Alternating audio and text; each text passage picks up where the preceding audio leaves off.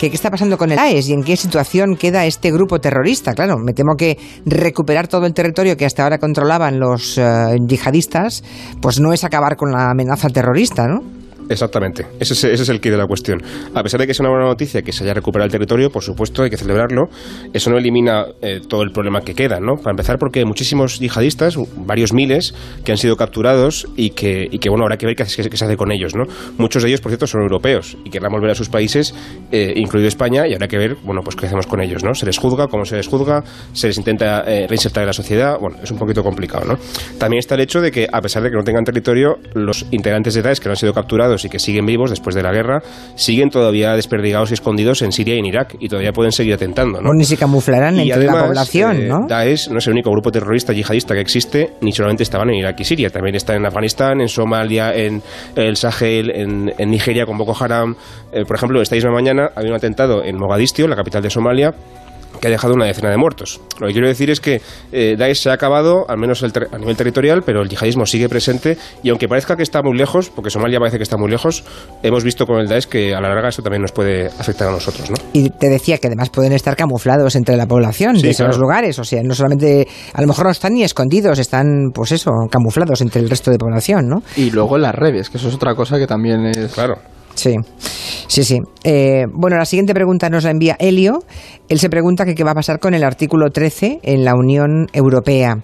Se refiere al artículo que habla de los derechos de autor. Es verdad que este martes en el Parlamento Europeo se aprobó una nueva directiva sobre los copyright que va a defender los derechos de autor en las redes sociales. Atención, ¿eh? Y eso podría cambiar cómo usamos Internet. No sé hasta qué punto, cuéntanos. De hecho, es, o sea, es algo que está pasando un poco desapercibido porque todavía queda, tiene que pasar todo el proceso europeo. Y también es muy complejo, ¿no? Claro. Para que la gente se entere rápidamente. De hecho, o sea, cuesta entender un poco hasta qué punto puede, puede impactar, pero como decíamos, esta directiva sobre el copyright está levantando polémica, pero sobre todo, en particular, dos artículos que están centrando todo el debate por las implicaciones que pueden tener en esa forma de que usamos Internet y en si pueden llegar a cambiar el Internet que conocemos.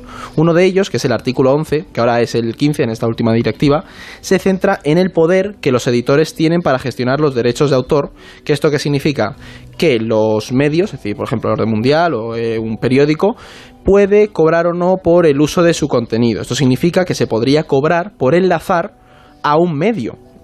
Esto puede tener muchas repercusiones. Y el otro artículo, también polémico, es el artículo 13, que ahora es el 17, que ha cambiado. Este que dice obligaría a estas compañías o plataformas que aglutinan contenido, rollo Wikipedia o YouTube, a vigilar que ese contenido eh, no esté incumpliendo los derechos de autor. No esté pirateado, vamos. Claro, ¿qué pasa? Que el debate es, vale, YouTube pues se lo puede permitir o puede presionar lo suficiente como para que la ley se adapte a ellos. Pero hay otras plataformas más pequeñas que no. Entonces, esto va a tener repercusiones. ¿Qué pasa? Que desde Bruselas que dicen, muchos señalan que está muy bien porque esta directiva protege los derechos de los artistas, pero las plataformas, que yo creo que la PDLI aquí en España está moviendo mucho, dicen que tenemos que ser conscientes de las implicaciones que puede tener esto. ¿Por qué? Porque ponemos el ejemplo del orden mundial, que es un medio relativamente pequeño a nosotros. Si te obligan a pagar por enlazar a otros medios, pues tienes que elegir en referencio mis artículos o no puedo pagar este, este dinero. Entonces, se puede generar una situación para medios relativamente pequeños e independientes un poco compleja. O sea, que favorecería más a los grandes que a los pequeños, ¿eh? claramente. Claro, y sobre todo Porque de entrada parece que es una buena idea decir, bueno, que se paguen por los contenidos. Pero, claro, si las plataformas hacen pagar a esos medios... Y sobre todo que puede quedar en manos privadas el presionar o el decidir si se está incumpliendo o no. Entonces, ahí hay un debate que también es ultra compleja esta directiva y habría que explicar con mucho más profundidad, pero eh, en, rasgos amplios es esto. Y que además todavía no se ha implementado como, como ley. Esta directiva se tiene después que trasladar a las legislaciones europeas de cada país y cada país como... Exactamente, cada país es el que decide. Pues igual nos plantamos en el 2025 sin legislar, ¿eh? también os lo digo. yo no lo vería mal por ahora, así que... Ya, así vosotros, virgencita, que me quede como estoy, ¿no? Por lo que veo. Si, si no está muy clara, hasta que no se aclare bien la cosa, es mejor que vayamos con calma. Vale, vale. La semana pasada aquí estuvimos con Orden Mundial hablando sobre China y esa nueva ruta de la seda. Es curioso porque después del espacio, no por el espacio, pero en todo caso demuestra vuestro olfato, ¿no? Para adelantaros. Los días sucesivos vi en todas partes reportajes sobre la ruta de la seda. En la tele, en los periódicos. Así que bien, tenéis olfato para detectar dónde están los temas importantes de orden eh, internacional. Bien, hablamos de ruta de la seda aquí. Nos contasteis de qué forma China es capaz de presionar muy hábilmente, ya dijimos que sin disparar un tiro, nada que, nada que ver con, con la guerra, que va una cosa mucho más inteligente, ¿no? Pero presiona a los gobiernos para favorecer sus intereses. Un oyente nos escuchó y os pregunta esto. Buenas tardes, estaba oyendo a los chicos de Orden Mundial y me ha dado mucha curiosidad eso que nos que estaban explicando de las formas de presión que tiene China. No sé si nos podrían contar algún día un poco más. Gracias.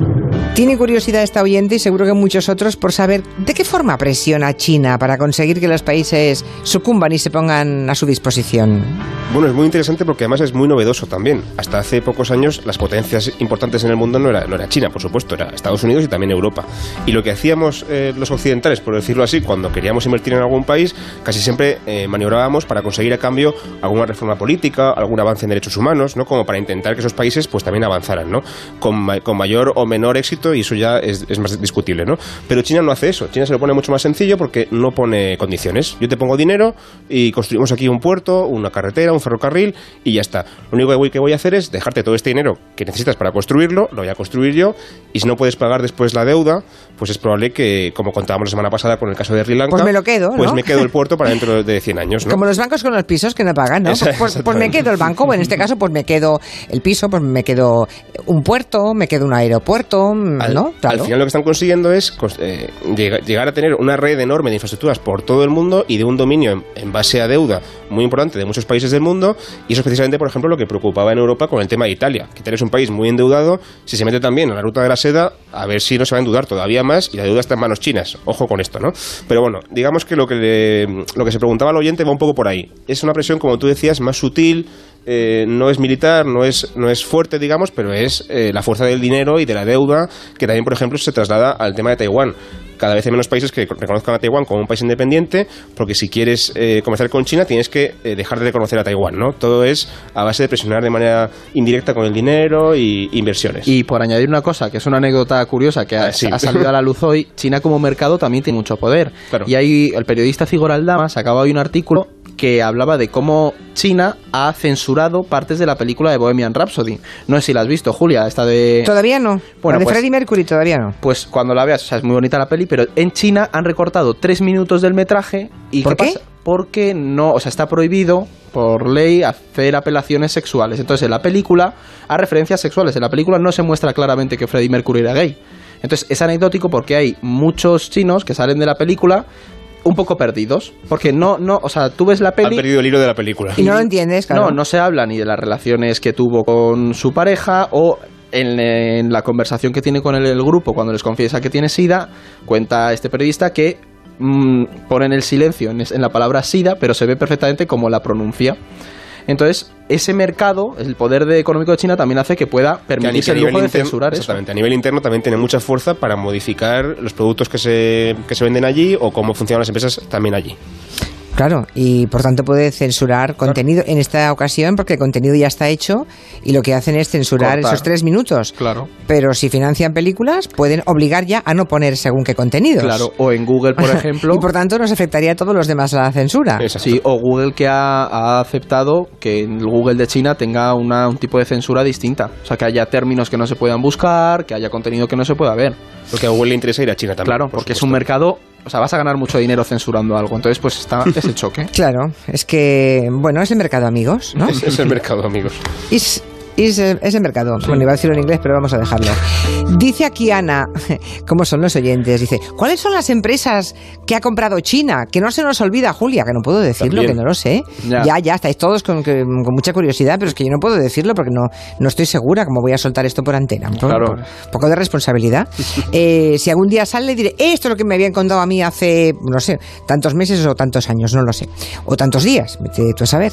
Bueno, vamos con el tema central. Em, lo de pedir perdón. Escuchen. que se reconozcan los agravios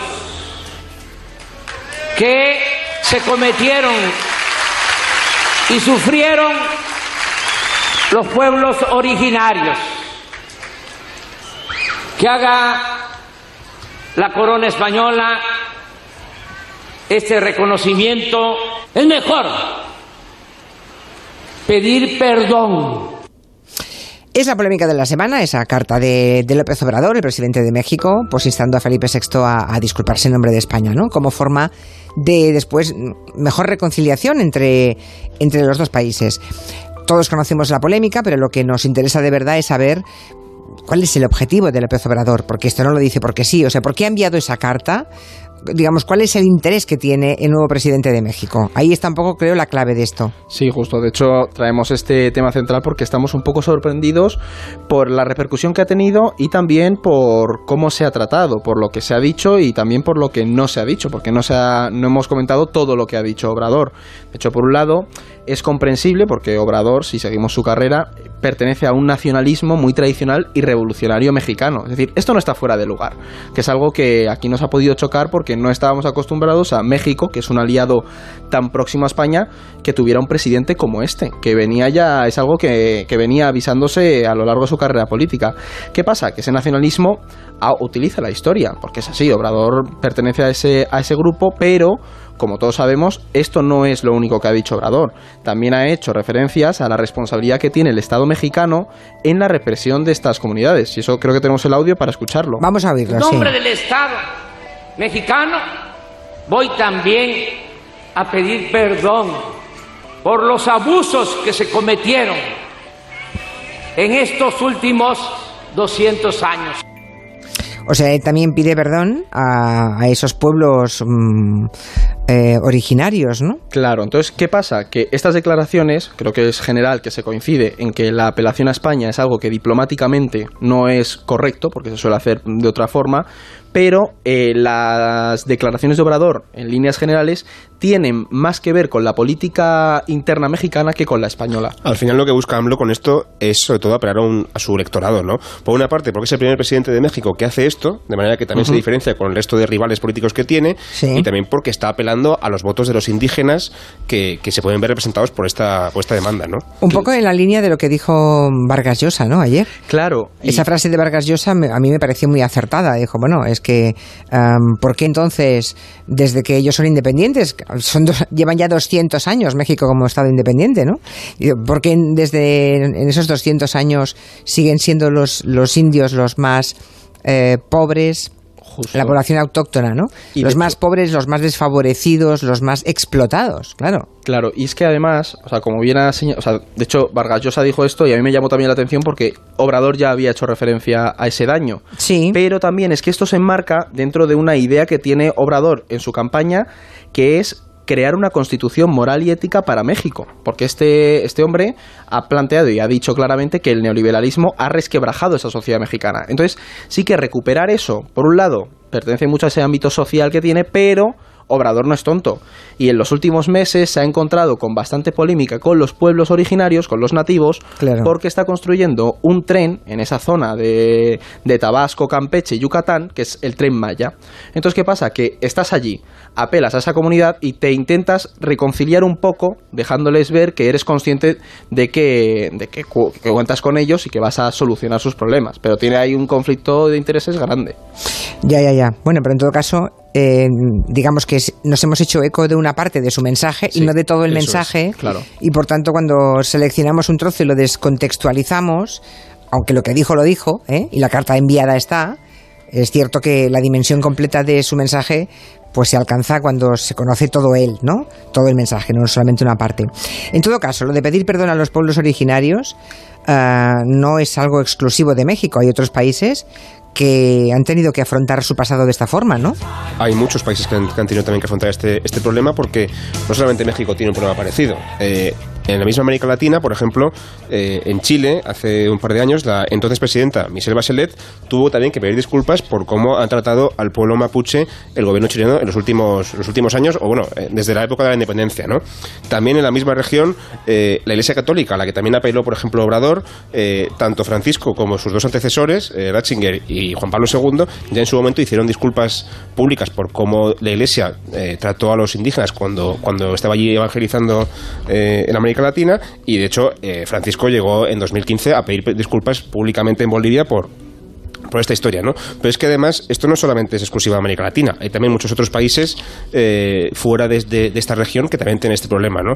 Es eh, muy paradigmático, por ejemplo, el caso de Australia, que tiene, que tiene también este problema eh, y, y- y de hecho, bueno, pues eh, también su primer ministro ha tenido que pedir disculpas hace unos años porque allí el tema no es de hace, de hace, hace siglos, es de hace pocas décadas. Esta Ya, canción que claro, suena de claro. fondo, que quizá los oyentes Claro. puedan reconocer, eh, es la de la famosa canción Beds at Burning del grupo australiano Midnight Oil, que lo que reclaman es justicia para un grupo indígena que hace 50 años nada más fue expulsado de su tierra, fue re- realojado en otros lugares y esa gente, bueno, ha acabado sufriendo robo de niños, eh, alcoholismo, bueno, todo este tipo de lacras que ya conocemos en los grupos indígenas de, de estos sitios, ¿no? Que normalmente los colonizadores no llegan con rosas, con ramos de flores para repartir. Claro. ¿eh? Todos los países cuando han colonizado lo han hecho más o menos de forma bastante parecida. Unos más crueles que otros, eso es verdad. Y de hecho, al igual que Australia, Canadá tiene el mismo problema, ¿eh? Justin Ya, ya. Trudeau también pidió perdón por igual los nativos, niños secuestrados, o sea, niños arrebatados de sus familias y tiene un gran problema de alcoholismo estas comunidades y de, y de- de discriminación social.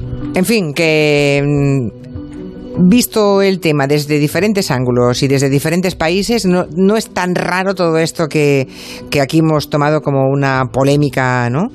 Eh, hay que ver la de mensajes de algunos políticos que hemos leído o hemos escuchado al, al hilo de esta petición que hacía López Obrador, ¿no? Se nota evidentemente que estamos en precampaña electoral. Sí, totalmente. Es decir, de hecho, uno de los problemas que, que hemos percibido con esto es cómo se ha enfocado al punto de vista de la herida al nacionalismo español y utilizado políticamente, pero no se ha ido a un fondo de la cuestión que habría sido importante debatir.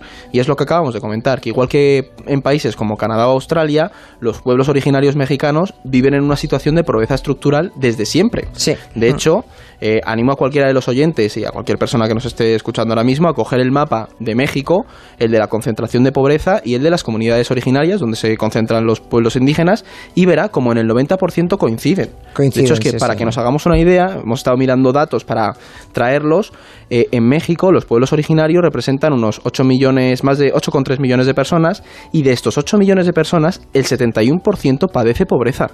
Sí, sí, es evidente. Claro. Entonces, ese es el debate que hay que sacar a la luz a raíz de todo esto. Más allá de que Obrador lo haya hecho mal y que no se, diplomáticamente no sea correcto, hay un trasfondo y es el que hay comunidades que llevan años y años, desde la Revolución Mexicana incluida y demás, Sí, sí. sufriendo una desigualdad. Y ahí tenía razón Vargas Llosa cuando decía, oigan, pues corrijan ustedes su propia Claro. actitud y comportamiento para los propios suyos, ¿no? Claro. Que siguen ahí, siguen ahí aplastados, eh, en la pobreza, explotados, es evidente. Bueno, muy interesante, una visión un poco más mm, poliédrica y más rica de, mm, del reduccionismo que hemos visto, sobre todo por parte de los políticos en los últimos días. Pasemos revista rápidamente a otros asuntos. Lo de Trump, está el hombre contentísimo, el presidente americano, porque después de dos años de investigación, el fiscal, eh, el que tenía que descubrir si el presidente y su equipo pues se habían coordinado con la injerencia rusa en las elecciones de Estados Unidos, parece que no ha encontrado ninguna prueba de esa participación de Trump.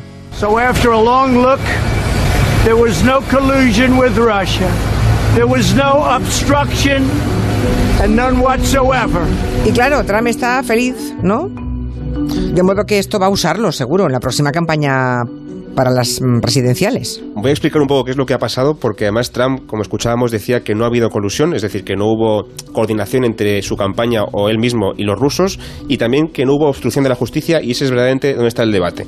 Lo que dice el informe de Mueller, del fiscal general, que de hecho no conocemos, lo que conocemos es un resumen que ha hecho eh, el, digamos, el ministro de Justicia para poder publicarlo eh, al, al Parlamento, digamos, es que no hubo colaboración con Rusia y no se puede probar y no, se está, no, no está claro si hubo obstrucción a la justicia o no. Si se pudiera probar la obstrucción de la justicia, sí que podríamos llegar a, a tener un impeachment, ¿no? Pero como no está claro, la polémica ahora mismo está en si Trump eh, obstruyó a la justicia o no, digamos que dificultó la labor del fiscal para investigar. Y eso es lo, lo interesante. Ya. Y de hecho, uno de los puntos más relevantes de esto es eh, son esas conclusiones y el impacto que van a tener en la campaña Lo que presidencial. decía Julia. Claro. O sea, es que Trump lo va a utilizar como un arma arrojadiza. Porque esto ya se ha acabado, ¿no? Ante la indubio, indubio pro, pro reo, ¿no? O sea, ya no se va a seguir investigando, ya está, se ha acabado la investigación. Es posible, por lo que yo decía antes, que se sigue Claro. investigando en la línea esta de la instrucción de la justicia, pero en todo caso los tiempos ya no invitan, porque ahora lo que Trump va a hacer es, Claro. si seguís investigando, es que estáis a, Claro. vais a por mí a saco y realmente lo que interesaría seguramente para los demócratas es centrarse más bien en lo otro, ¿no? En, en el paro, en la sanidad, en la, edu- en la economía y tal, y no centrarse en, en el tema del impeachment, que ya no, da- no- ya no les da tiempo a hacerlo y que probablemente le- le- no les dé tantos votos a las elecciones como los Claro, sociales. les, ¿no? les ha dañado muchísimo. Sí. Otro asunto más, venga, seguimos el repaso. Eh, ya saben que este lunes ha estado el primer ministro israelí, Netanyahu, en Washington, y mm, bueno, coincidiendo con esa visita, un poco para recibirle con todos los honores, pues el presidente Donald Trump ha reconocido la soberanía de Israel sobre los altos del Golán. Y dirán ustedes, bueno, ¿esto qué significa? Bueno, de entrada, creo que ¿Y esto nunca antes Nunca antes eh, la comunidad internacional había reconocido que fuera legítimo que Israel ocupase ese territorio, ¿no? que es un territorio que ganó en la famosísima guerra de los seis días del año 67. Así que, ¿qué significa que Donald Trump haga este movimiento ahora a favor de Israel? Bueno, significa que Trump está claramente alineado con los intereses de Netanyahu. Ya lo vimos cuando trasladó la embajada a Jerusalén, cuando canceló el acuerdo con, Irán, cuando le quitó los fondos a la agencia de refugiados de, de refugiados palestinos, perdón, de la ONU. Eh, pero ¿por qué hace esto ahora? Bueno, yo mi apuesta es porque Netanyahu se enfrenta a las elecciones dentro de escasos eh, 15 días, en el día 9 de abril. Sí. Y entonces, ¿qué, qué pasa con Netanyahu? Es un señor que lleva gobernando 10 años ya y que ahora parecería, todo podría apuntar a que él va a volver a, a ganar las elecciones, pero en los últimos meses han salido escándalos de corrupción muy importantes que salpican a él directamente y que eso les- les- le puede afectar para mal en las elecciones. Y además también hay un contendiente que parece que las encuestas está consiguiendo alcanzarle, ¿no? Entonces lo que Trump querría con esto es intentar ayudar a Netanyahu con un, Claro. con un refuerzo, ¿no? Con eso. ¿Qué pasa? O sea que para- Trump ha salido al rescate de Netanyahu. Sí, pero para hacer esto, que es algo tan cortoplacista y, y- y que enseguida se va, se va, digamos, a quedar en la nada, eh, ha cometido un, para mí un, un traspiés porque la- los efectos de esto a, a largo plazo son mucho, mucho peores también para Estados Unidos, ¿no? Porque con qué legitimidad le vas a decir, por ejemplo, a Rusia eh, que no puede ocupar Crimea, que es lo mismo que ha hecho Israel con, con Altos del Golán, que es una anexión eh, ilegítima, cuando tú des- después eh, apoyas que Israel lo haga, ¿no? Entonces, digamos que la situación de Estados Unidos como, como garante del orden internacional, si es que todavía lo era, pues cada vez es más difícil porque ellos también se saltan las reglas que ellos mismos intentaron eh, construir hace, hace décadas, ¿no? Así que, bueno, un poquito más peligroso el mundo después de esto. Un poquito más solo. poquito más bueno, complejo, sí. Y lo último ya, lo último ya, en un minuto. Sí. Am, Argelia lleva meses patas arriba, hablamos de, de Argelia y del presidente Bouteflika, aquel señor que está ya, bueno, en las últimas, es ya muy mayor y consiguieron que no se hicieran las elecciones y mm, no sé en este momento qué está ocurriendo, porque ya no hay foco en, en los medios de comunicación sobre Argelia, pero mm, en el mundo se sigue con mucha atención los movimientos del país. A mí me llama mucho la atención que no hablemos tanto de Argelia cuando hay una cosa muy curiosa que me contaron el otro día. Eh, ¿Sabes, Julia, eh, que Argel está a la misma distancia que Madrid de Barcelona en línea recta? ¿Qué me dices? Sí, o sea, son 500 kilómetros, ¿Quieres poco decir más. que los del norte de Europa, que les pilla muy lejos, están pendientes de Argelia y aquí que lo tenemos a tiro de ladito, piedra, sí. ni nos A la fijamos? misma distancia en línea recta, Barcelona de Madrid que Barcelona de Argel, que es, es muy curioso. Eh, Pues sí, pues sí, sí. Entonces, bueno, lo que, lo que ocurre es que este señor, finalmente, parece ser que porque el, el jefe del ejército, que era su principal apoyo, ya salió el martes en la televisión diciendo que tendrían que declararle incapacitado para gobernar, es decir, que ya hay que apartarle del poder, eh, es probable que, bueno, que se mueven cosas en Argelia y que es probable que tengamos a un nuevo presidente dentro de poco. Lo que queda por resolver ahora mismo, que se verá mañana el viernes eh, en, las, en las manifestaciones, es si los argelinos están contentos con que simplemente se cambie al presidente y ya está, o si eh, no les bastará eso y querrán también un cambio de sistema, porque al fin y al cabo, Bouteflika, como saben los oyentes, no mandaba nada, quien realmente mandaba es el establishment, el establishment de detrás, ¿no? el ejército y tal, y si simplemente ponen a otro hombre de paja, pues el cambio no se, no se es real. Entonces, a ver qué pasa con los argelinos, si se contentan con el cambio de nombre nada más, o si también pedirán más reformas o más cambios, ¿no? Pero ya Porque la manifestación, ¿cuándo era? es mañana. Es mañana, mañana viernes. manifestaciones cada viernes desde hace varias semanas mes, y mañana otra vez. Otra vez, pues veremos bueno, si va a más o va a menos, ¿no? es un país vecino que nos tendría que importar bastante porque además eh, la mitad del gas que importamos en España viene de Argelia. O sea que el flujo no se va a interrumpir, No, yo tampoco quiero ser alarmista, pero bueno, hay que, hay que estar pendiente de lo que pasa en el país vecino. Pero ya sabes lo que ocurre en España, que andamos siempre ensimismados, mirándonos Ya. el ombligo. A lo nuestro. Ay, Dios mío. Bueno, pues nada, a lo, a lo vuestro, que es lo de todos. Hasta la semana que viene. Para-. Hasta luego. Para los que deseen alguna pregunta, plantear alguna pregunta para Orden Mundial, 638-442-081 o también pueden enviarnos un correo a julianlaonda Dos minutos y pico nos separan de las 5 de la tarde, de las 4 en Canarias. Vamos a hablar de cuestionarnos, por ejemplo, cuestionarnos si es justo o no lo que pagamos por nuestros seguros, Goyo. Pues para evitar cuestionarte, lo mejor es mutuarte, ir a la mutua y tener lo mismo, pero por menos dinero. Vete a la mutua con cualquiera de tus seguros y te bajan su precio, sea cual sea. Llama al 902 555 485 902 555 485. Vamos, mutúate. Enseguida haremos el repaso de la actualidad después de boletín con las personas físicas y luego viene Salvador Sobral, que ha hecho un disco maravilloso que hasta mañana.